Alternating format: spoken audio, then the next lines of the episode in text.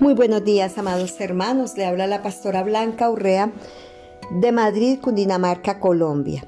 De nuevo estoy por acá con una palabra que va a bendecir nuestras vidas.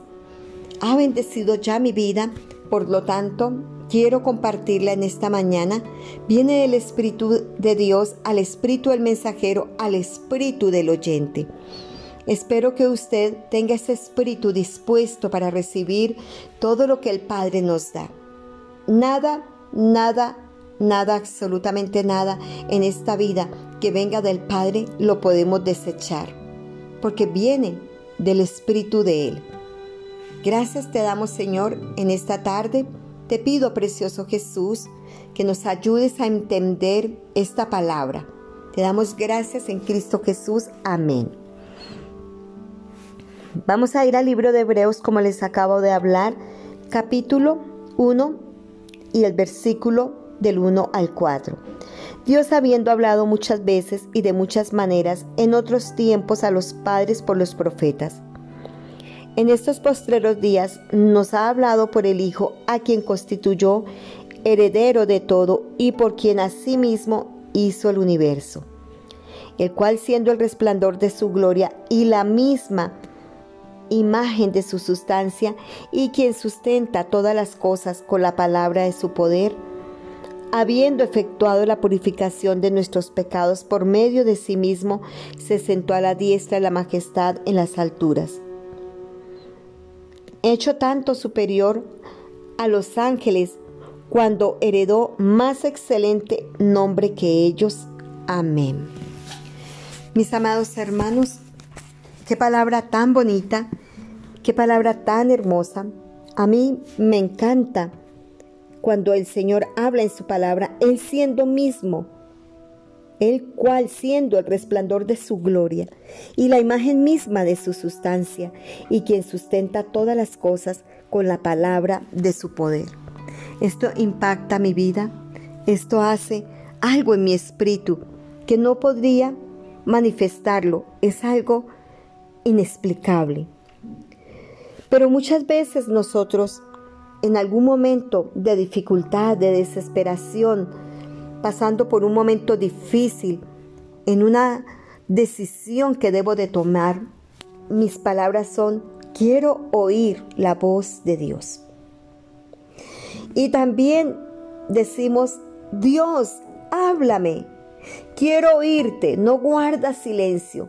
Si tan solo pudiera escuchar tu voz, si tan solo me hablaras, yo estaría tranquilo. Yo sé que cada uno de nosotros en cualquier momento de nuestra vida hemos podido pronunciar estas palabras. Manda a alguien que me hable. Tal vez no en este tono de voz, sino en un tono angustiante, desesperante, eh, tal vez en lágrimas, en sollozos, pero lo hemos hecho. Yo sé que sí, porque a mí me ha pasado. Pero vamos a encontrar que Dios nunca ha estado callado. Él siempre tiene la provisión para esos momentos de dificultad. Él se ha comunicado con nosotras. Él siempre está al lado de nosotros. Él es una persona a la cual podemos escuchar. Él nos entiende y además nos ama. Y Él quiere que nosotros le obedezcamos a Él. Él es un Dios que habla. Y en este pasaje nos enseña cómo Dios antes de la venida de su Hijo había hablado por, a nuestros antepasados a través de los profetas.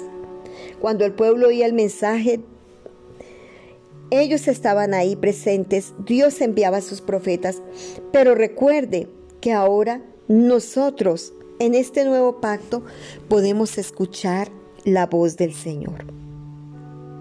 Pero ahora Él nos ha hablado de una mejor y superior manera.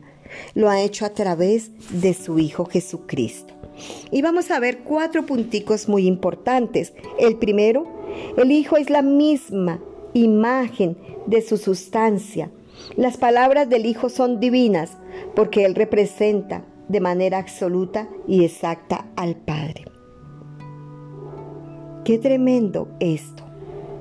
El Hijo es la misma imagen de Cristo y sus palabras representan la manera absoluta y exacta del Padre.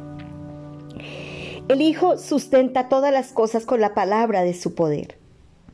Las palabras de Cristo a través de quien Dios nos habla son poderosas. Y encontramos esas palabras en la Biblia. Cuando usted abre la palabra, usted encuentra la respuesta a lo que estamos pidiendo. El Hijo crea de la nada con su palabra y con, con, esa misma palabra mantiene todo en funcionamiento. Así que nunca seremos escasas ni escasos de las palabras del Señor. Él mismo, Él mismo, de la nada, crea con su palabra. Él cambia vidas con su palabra.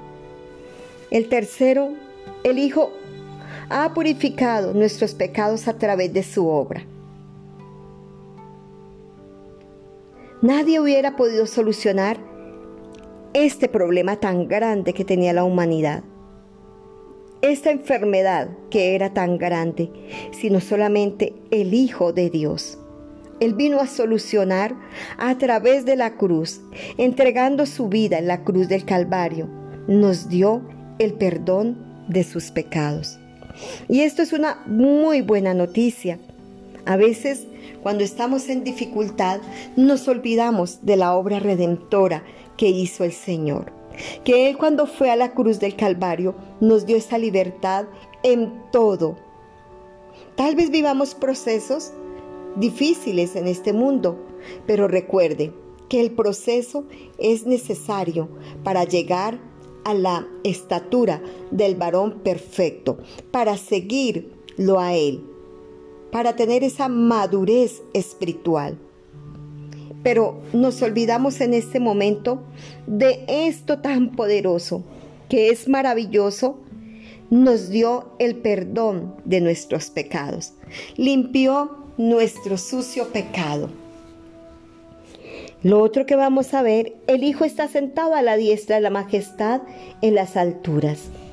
El Hijo es exaltado después de su resurrección, lo cual confirma que es el verdadero Mesías, el enviado de Dios. Y ante Él se doblará toda rodilla y toda lengua confesará que Jesucristo es el Señor. Vamos a ir al libro de Filipenses 2, 10, 11 y leemos la palabra del Señor en esta mañana. Filipenses 2, 10. Por eso Dios le dio el más alto honor y el nombre que está por sobre todos los hombres, para que se arrodillen ante Jesús todos los que están en el cielo y en la tierra y debajo de la tierra y para que reconozcan que Jesucristo es el Señor, dando así honra a Dios Padre. Amén. Qué precioso esta palabra. Él es el único que puede ser exaltado. Él es el único que es digno de honra. Su palabra lo dice, su palabra lo confirma, que toda rodilla y toda lengua confesará que Jesucristo es el Señor. Cristo es el que nos habla.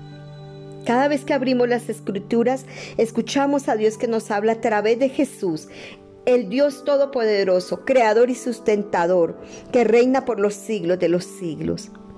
Cada vez que tenemos un problema, debemos de abrir las escrituras para poder escuchar la voz del Señor, para que cuando nosotros tengamos esos momentos de dificultad, de tristeza, de agonía, de dolor, de enfermedad, vamos prontamente a ese lugar y encontramos que Él tiene la palabra para mi necesidad.